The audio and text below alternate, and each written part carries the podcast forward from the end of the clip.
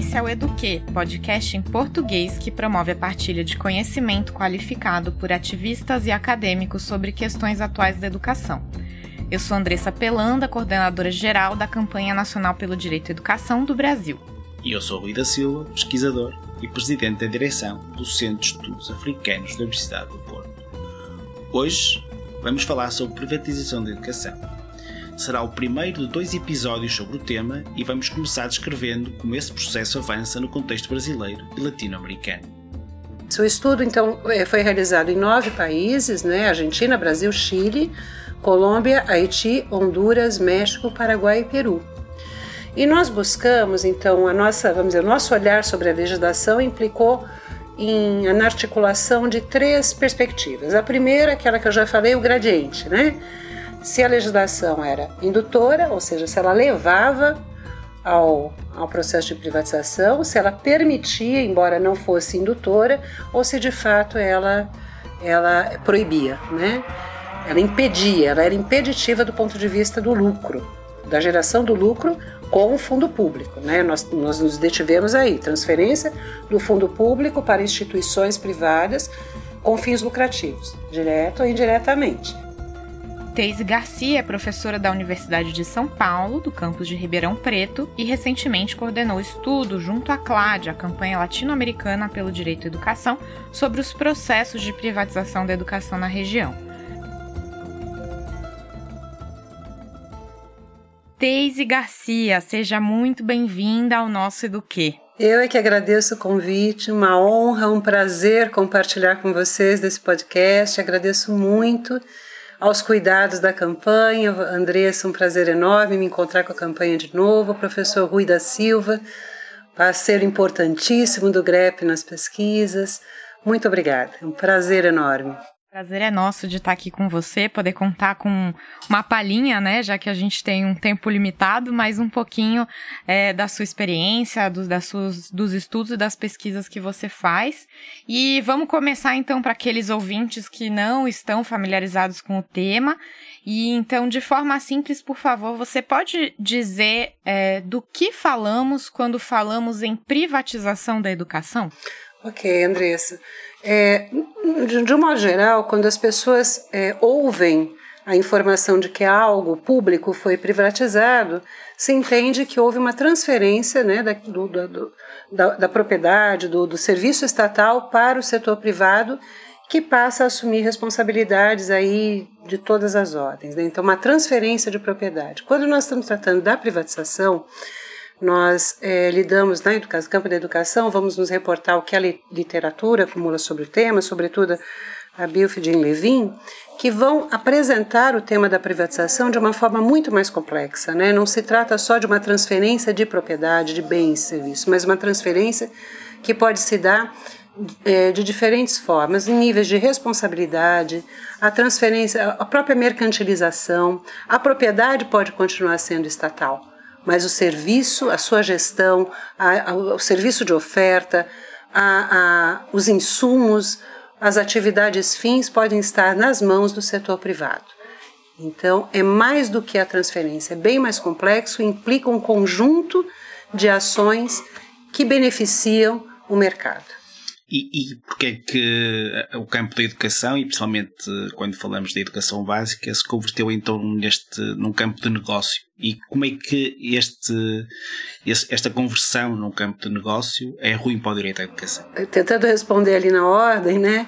É, a conversão da educação num campo de negócio, ela se dá até onde podemos é, nos valer dos estudos sobre o tema, em função de que há uma demanda social e há uma previsão de recursos para o atendimento desta demanda, recursos públicos, que é, são enxergados como uma fonte possível de lucro imediato, imediato ou a longo prazo pelo setor privado. No caso do Brasil, por exemplo, nós temos uma transferência constitucional de recursos para a educação, que gera um montante de possibilidades para que o setor privado venha ganhar e reproduzir o lucro utilizando-se do fundo público. E, é, de outra parte, temos também um avanço dos interesses, que podemos dizer assim, dos chamados os filantropos de risco, ou os filantropocapitalistas, que desejam também implementar os seus modelos de organização e de gestão no interior da escola, pensando mais, mais a médio prazo, a longo prazo, com é, ganhos sobre a sua atuação na escola pública. E do ponto de vista do, do porquê isso é ruim, é porque podemos dizer assim, acho que compartilhamos, obviamente compartilhamos todos a ideia de que a educação é um direito e um direito universal. E o mercado e o setor privado necessariamente desigualam, instauram a competitividade e possibilitam que e não inviabilizam a realização universal desse direito na medida em que oferecem programas, produtos de formas é, que não atendem às peculiaridades, às regionalidades, não há caminho possível para que o mercado possa suprir universalmente o direito à educação com qualidade para todos quantos precisam dele. Então, é, um, é um, a, a mercadorização, a, trans, a privatização da educação transforma aquilo que nós consideramos como algo necessário para que a sociedade possa avançar no seu patamar de civilidade num serviço a mais para o mercado com o objetivo de ganhos. E aí a desigualdade se instala como parte intrínseca do processo. Por isso é inviável que possamos aceitar a privatização da educação como algo é, razoável, aceit natural, enfim, no estágio que vivemos ou na nossa sociedade. E nesta perspectiva, então, a educação, considera que a educação é, é uma oportunidade ou um serviço prestado? É, essa pergunta é bastante interessante. Da perspectiva do mercado, eu não tenho dúvida de que se trata de um serviço prestado. Né? Enquanto nós consideramos a educação como um direito, educação como algo é, fundamental ao desenvolvimento da sociedade, à conquista de outros direitos, à realização da, da cidadania, ao processo humanizatório, de humanização do homem, o mercado considera como um serviço prestado e, portanto, deseja, tem que receber por ele. Né? Não vejo outra, outra forma de dizer. E ao fazer isso, ao prestar o serviço, acaba, acaba por introduzir na, na educação escolar ou inviabilizar a possibilidade de ela se constituir como um espaço de formação de sujeitos autônomos, de sujeitos capazes de é, interferir positivamente sobre a sociedade, porque introduz uma racionalidade que atende a seus interesses e não aos interesses sociais mais, é, mais amplos. Né? Então você tem é, esse serviço prestado implicando, por exemplo, em restrição curricular, quando se trata da venda de insumos para o currículo, para a organização curricular, que são vendidos em territórios nacionais sem considerar as diferenças e as peculiaridades. Né? É, naturaliza a lógica individualizante, né? naturaliza a competição entre as escolas, entre as pessoas, introduz é, é, neste, nesta prestação de serviço a lógica, inclusive, concorrencial. Né? Então, de toda forma, a prestação desse serviço por parte do setor privado é de, extremamente nociva e inviabilizadora do direito. Né? Transfere a, o recurso público de um, de um potente produtor de benefícios para a sociedade a um potente produtor de benefícios para aqueles que visam o lucro. No Brasil, sabemos que a privatização da educação toma diversas formas e, e, tem se transformado, especialmente nos últimos anos, com o aprofundamento dos processos de privatização da educação, especialmente no governo Bolsonaro, que é o governo atual aqui no Brasil.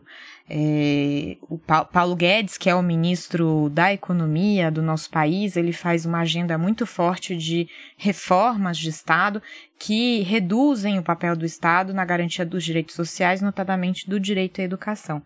É, gostaríamos de saber quais as tendências é, do fenômeno de privatização da educação é, que foram expressas no estudo é, que fizeste sobre os vários países da América Latina e o Caribe e também o que distingue essa região das outras partes do mundo. Ok, né? Então, é, o que o estudo foi, foi nos indicando, né? Quer dizer, quando o nosso estudo se voltou para analisar o campo da legislação, né? A legislação dos países que foram objeto de, de, análise em América Latina e Caribe e o que nós verificamos assim, o que nós constatamos, o que buscávamos na legislação, quanto aquelas legislações, aqueles, quanto o campo legal seria capaz de impedir, permitir ou induzir aos processos de privatização, tendo em vista a, a, geração do lucro, né, por meio do fundo público. Então, este foi o foco. E ao fazer esse estudo, nós verificamos lamentavelmente que há uma tendência gigantesca de que o mercado com fins lucrativos, o setor privado com fins lucrativos, encontre no campo legal um ambiente cada vez mais seguro para se realizar, quer pela natureza indutora da legislação, quer pela sua característica permissiva, ou seja, por, por permitir, não, não vetando, por em suas entrelinhas criar as condições para que o fundo público no campo da educação seja transferido ao setor privado, ainda que haja algum tipo de restrição de transferência imediata. Por exemplo, é, se localiza então a perspectiva da transferência do, do, a possibilidade legal da transferência do recurso público para o setor privado sem fins lucrativos para que este assuma então a oferta educacional. Todavia, não, há, não, não se localizou na legislação controle sobre esse recurso público na transferência por meio dessa organização sem fins lucrativos para outras instituições, estas sim com fins lucrativos. Então, de toda forma, ainda que haja algum tipo de restrição à transferência direta, o que o estudo vai mostrando é que, a que nos mostra é que a legislação, quando não induz claramente e chama o setor privado a compor, a constituir o setor privado e as empresas a se constituírem como responsáveis junto ao Estado pelo provimento da educação, também possibilita é, permitindo essa transferência de fundo, né, por uma via explícita ou uma via não explícita. Há também que se considerar que as legislações elas permitem, em linhas gerais, a existência, né, a, a convivência entre a iniciativa privada para a oferta educacional e o, o poder público e permitem, como é o caso da legislação brasileira, que o ensino privado seja gerador de lucro. Né? De outra parte, também há uma tendência, uma tendência, né? se mostra como algo bastante regular, uma política de renúncia fiscal, que é muito grave, né? que significa o quê? Significa que o Estado deixa de arrecadar, abre mão de recolher o recurso público, abre mão de, de, de, de, de, de recolher recursos fundamentais para investimento no campo da educação beneficiando a oferta privada. Isso vai aparecer de várias formas, inclusive pelas isenções, né, que são é, aqueles que ofertam educação isentos de, de tributação, a isenção que se vê, por exemplo, no imposto de renda da pessoa física, né, por meio, em função de ela ter é, é, dependentes matriculados na iniciativa privada. Então, há um conjunto legal que se mostra como tendendo a estabilizar um ambiente cada vez mais seguro cada vez mais propício a que o mercado é, avance. Do ponto de vista, avance sobre o fundo público no campo educacional. Do ponto de vista da, de peculiaridade da, da, da região que nós com que nós trabalhamos, isso já desde outros momentos que dialogávamos com a CLAD no, no mapeio anterior, este coordenado pela Tereza, em alguma medida, a dificuldade que se tem em caracterizar algumas iniciativas como parte é, da iniciativa privada ou como processo de privatização. Eu vou explicar ainda aqui rapidinho. Algum, em alguns países da América Latina, há regiões e há comunidades em que o Estado nunca chegou para atender.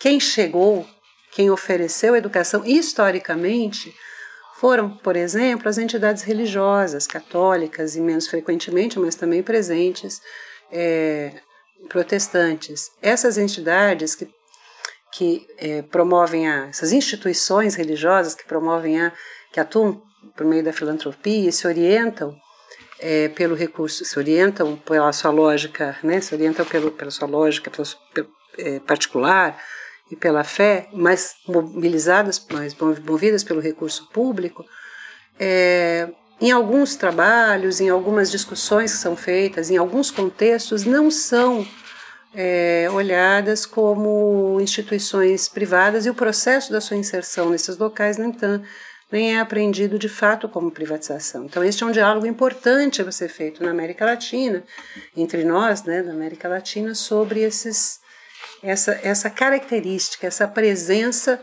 histórica é, de instituições religiosas no lugar do Estado no campo educacional. Então, essa é uma característica. Mas, em linhas gerais, o que nós observamos é essa tendência mesmo ao aumento das, das formas de privatização nas diferentes dimensões, com é, um movimento bastante solidário, se se pode chamar assim, ou com a injunção do Estado. Teis, eh, pode-nos uh, falar um pouco de como consistiu este estudo dos países da América Latina e Caribe que liderou? É, Rui, obrigada pela pergunta. O estudo né, que eu coordenei, com o qual trabalhei junto com Tereza Adrião, com quem já venho é, trabalhando há mais, mais de quase duas décadas, né, foi realizado, organizado pela Campanha Latino-Americana pelo Direito à Educação. O objetivo do trabalho era verificar como na América Latina e Caribe é, localizávamos a realização do lucro, a orientação ou a, a forma por meio do qual a realização do lucro com a educação era prevista ou não na legislação nacional. Né? Então, o título do trabalho é o lucro na legislação sobre educação na América Latina e Caribe. Bom, para realizar o estudo, nós fizemos um inventário da legislação, aí trabalhando no âmbito da legislação é, de caráter nacional, né, constitucional, infraconstitucional e mais especificamente é, no que diz respeito a, a, questões relativas à transferência do fundo público. Então, olhamos também legislações sobre imposto de renda, sobre isenções, formas de isenções, que envolviam essas, esses aspectos que poderiam possibilitar informações sobre a transferência. O estudo, então, é, foi realizado em nove países, né? Argentina, Brasil, Chile, Colômbia, Haiti, Honduras, México, Paraguai e Peru. E nós buscamos, então, a nossa, vamos dizer, o nosso olhar sobre a legislação implicou em, na articulação de três perspectivas. A primeira, aquela que eu já falei, o gradiente, né? Se a legislação era indutora, ou seja, se ela levava ao, ao processo de privatização, se ela permitia, embora não fosse indutora, ou se de fato ela, ela proibia, né? Ela impedia, ela era impeditiva do ponto de vista do lucro, da geração do lucro com o fundo público. Né? Nós, nós nos detivemos aí, transferência do fundo público para instituições privadas com fins lucrativos, direto ou indiretamente. É, e aí olhamos, a partir de uma perspectiva, a perspectiva teórica com a qual trabalhamos, sobre três dimensões, né? A dimensão da gestão, a dimensão da oferta e a dimensão que nós chamamos de currículo, que são gestão, transferência da, da gestão das escolas ou transferência da gestão de sistemas, enfim, para instituições com fins lucrativos. Oferta, subsídio a instituições privadas para oferta ou subsídio às próprias famílias, aquilo que nós chamamos a escolha parental, né? quando o poder público, o Estado, oferece o recurso a família para que ela escolha, né, eleja, escolha o seu local, o local de matrícula do seu filho, ou as bolsas de estudo.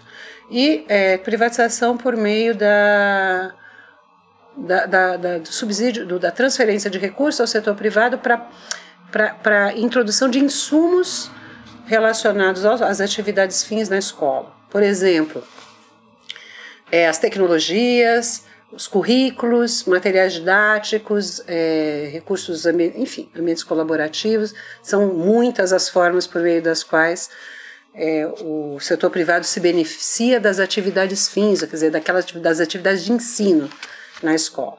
Então, deste, neste, é, dessa articulação entre nível de, de permissão, dimensões e formas, nós conseguimos é, constituir um mapa, né, uma, realizar um mapeamento de como nos, nos, nesses, nesses países selecionados, nesses nove, nove países, se possibilitava a geração de lucro com subsídio público no campo educacional. Complementarmente, né, mas de, complementarmente não quer dizer de forma secundária, mas de forma absolutamente necessária, e os resultados dessa consulta ao campo legal foram sub, é, submetidos à análise de especialistas, pesquisadores e militantes de cada um dos nove países, né? Então, nós apresentamos a cada um desses pesquisadores o conjunto legal e formulamos questões é, é, obviamente, pelos resultados localizados. Né? Então, as, os resultados é, que constam do documento, da publicação, trazem essas, essas perspectivas, análise documental e é, a avaliação dos, dos entrevistados. Então, foi com esses elementos que constituímos os resultados sobre o que falamos agora. Uhum. E, e, é interessante esta última parte da, da, da sua explicação do, do, estudo, porque isto liga para uma questão que nós queríamos abordar, que é tendo em conta que auscultaram também eh, as pessoas no terreno, que limites e possibilidades é que este trabalho académico sobre privatização tem quando tentamos colocar em prática no chão da escola ou até mesmo quando os ativistas se tentam apropriar deste estudo para o seu, o seu trabalho. Ok. É, e aí você tem toda a razão, Rui, quer dizer, ouvir os militantes, os especialistas dos países foi fundamental para pensar mesmo o sentido, né, quer dizer, o significado desse estudo, que é, de fato, produzir ferramenta para uma incidência, para incidência política, tendo em vista a consecução do direito à educação e a luta contra os processos que que o atingem, que o afetam, e aí a privatização, obviamente, é um desses. E as dificuldades que eu poderia indicar, ou a dificuldade que eu poderia indicar, é a publicização desses resultados no local onde de fato se realiza a educação, um local que dá todo sentido a esse estudo, né? Chegar lá, posto que não temos a nosso favor a máquina pública nem as políticas. Mas essa dificuldade, ela é para mim também, para nós, né? Conversávamos sobre isso, eu e Tereza ainda ontem, ela é também é, confrontada pelo leque de possibilidades que se abre em função da atuação é, dos militantes, né, da atuação organizada dos militantes. Então, o que a gente observa, o que a gente tem como uma possibilidade de entrada, por exemplo, de uma maneira muito é, importante, é o trabalho da campanha nacional pelo direito à educação, né, quando, por exemplo, cria os, os vários instrumentos, o movimento da CLAD, que, de, de, de, produção de uma síntese do relatório, o relatório ficou com mais de 100 páginas, a CLAD produz um material de acesso mais mais razoável, né? É, menor, mais enxuto. E a REALAP, né, a Rede Latino-Americana e Africana de Pesquisadores de Privatização da Educação, também como uma disseminadora. E, na verdade, eu acho que a, possibilidade, quer dizer, tudo isso sintetiza que a possibilidade de esses resultados serem instrumentos de eh, reflexão no interior da escola fica nas mãos dos militantes e dos movimentos sociais que lutam pelo direito à educação. Porque também, e aí realmente esse dado mais, mais fino eu tenho do Brasil, é, é verdade que é, a, a, a, a naturalização da lógica privada no interior da escola e do setor privado no interior da escola de educação básica é algo que também caminha passos largos né? quer pelos programas estatais, quer pela própria pela atuação da mídia, né? quer pelos incentivos, enfim, os incentivos midiáticos. Então, o nosso combate ele precisa chegar lá dentro. Ele chega, do meu ponto de vista, é, por meio dessa ação organizada, brilhante, que é promovida pelos movimentos. Ótimo, Teise. E a gente também se pergunta, e aí perguntar a você, né, qual, qual conselho, né, qual a recomendação que você dá também para quem está naquela linha de frente da educação, é, profissionais da educação, educadores, estudantes que estão lá na escola, né, quem está nesse dia a dia da educação, que você acabou de citar, da educação básica, tendo por base os resultados dessa pesquisa e, e as tendências sobre privatização da educação. Olha só, eu vou, vou, dividir a resposta em duas partes, né? Primeiro, em linhas mais gerais, né, quando os pesquisadores, os militantes foram, foram incitados pela, pela CLAD, essa foi uma demanda, dizer que orientações, que, que, que vocês manifestam. Nós, nós é, registramos, sintetizamos de uma maneira que eu tenho, com a qual eu tenho plena concordância. Né? A gente precisa mobilizar ações em três níveis, né? pelo menos, em três esferas articuladas, claro difusão de informações, né? Então temos que produzir muita informação. Primeiro, temos que produzir muita informação, e esse é um movimento e o estudo tem esse objetivo. Segundo, difundir essas informações, né? E, e, e, a outra vertente seria a atuação mesmo no campo da decisão, da deliberação política, né? Algo que aqui no Brasil a gente tem é, a experiência de ver uma mobilização forte da campanha, em outros países também outros movimentos. Agora, no âmbito da escola, é, eu, eu penso, e quando penso no âmbito da escola, eu penso mesmo o que você disse, Andressa, os professores, os estudantes, eles precisam ser atingidos pelos movimentos que chegam mais perto da escola. E para mim, esses são os movimentos lá dentro da escola, os movimentos de classe, né, os movimentos sindicais. Então a gente precisa disseminar esses estudos, essas discussões, essas, esses dados junto às entidades de classe e junto ao movimento estudantil e aos movimentos sociais que, que, que é, acolhem né, e que agregam as comunidades que frequentam as escolas. Né? Então, é, eu tenho um trabalho, por exemplo, com conselheiros de escola aqui na rede municipal de Ribeirão Preto, e quando na semana passada falava um pouco da legislação, foi uma grande, desse aspecto da legislação que permite a privatização, é, foi um choque muito grande para muitas pessoas que ainda não tinham se dado conta desse fato. Então a gente precisa chegar até, que, até aqueles que estão fazendo o cotidiano, e eu penso que aí o canal seriam os conselhos, os conselhos de educação, é, ou os colegiados, de, os, os, os, perdão, os órgãos de controle social da educação nos diferentes países e os movimentos, sobretudo os movimentos que envolvem estudantes, pais e professores. Nessa relação articulada né, entre a universidade e os movimentos, que eu acho que isso pode ser muito promissora. Tese Garcia, muito obrigado por ter vindo ao Eduque. Eu é que agradeço, espero é, que tenha sido razoável, que tenha contribuído na, na, divulgação desses resultados, que eu acredito que tem uma grande importância é, exatamente para aquilo que, que preocupa vocês aqui, para o chão da escola e para a militância. Muito obrigada, gente. Eu agradeço muito.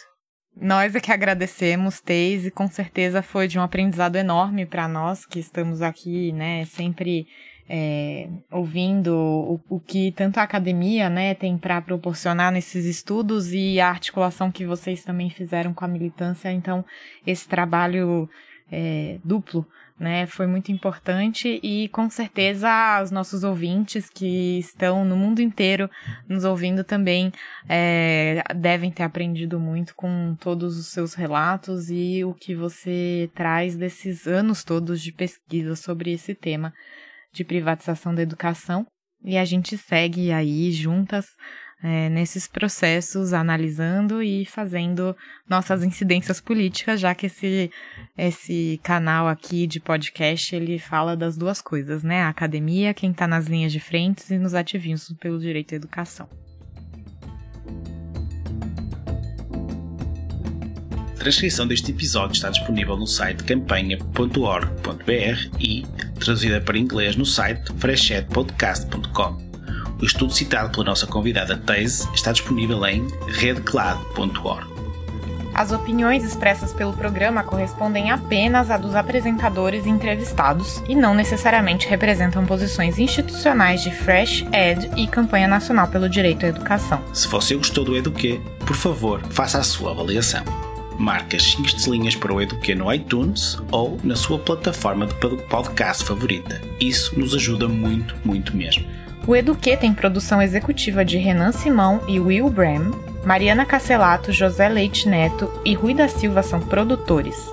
A música original do Eduque é de Joseph Minadeu, do Partner Base Music. O Eduque é financiado pelo Instituto de Educação da University College of London, pela NORAG que é a rede de políticas internacionais e cooperação, educação e treinamento, e por ouvintes como você. Faça sua doação em freshedpodcast.com/donate ou em direitoaeducação.colabore.org. Obrigada pela sua atenção. Aqui quem fala é Andressa Pelanda, coordenadora geral da Campanha Nacional pelo Direito à Educação do Brasil. E Rui da Silva, pesquisador do Centro de Estudos Africanos da Universidade do Porto de Portugal. Estaremos de volta no mês que vem. Até lá!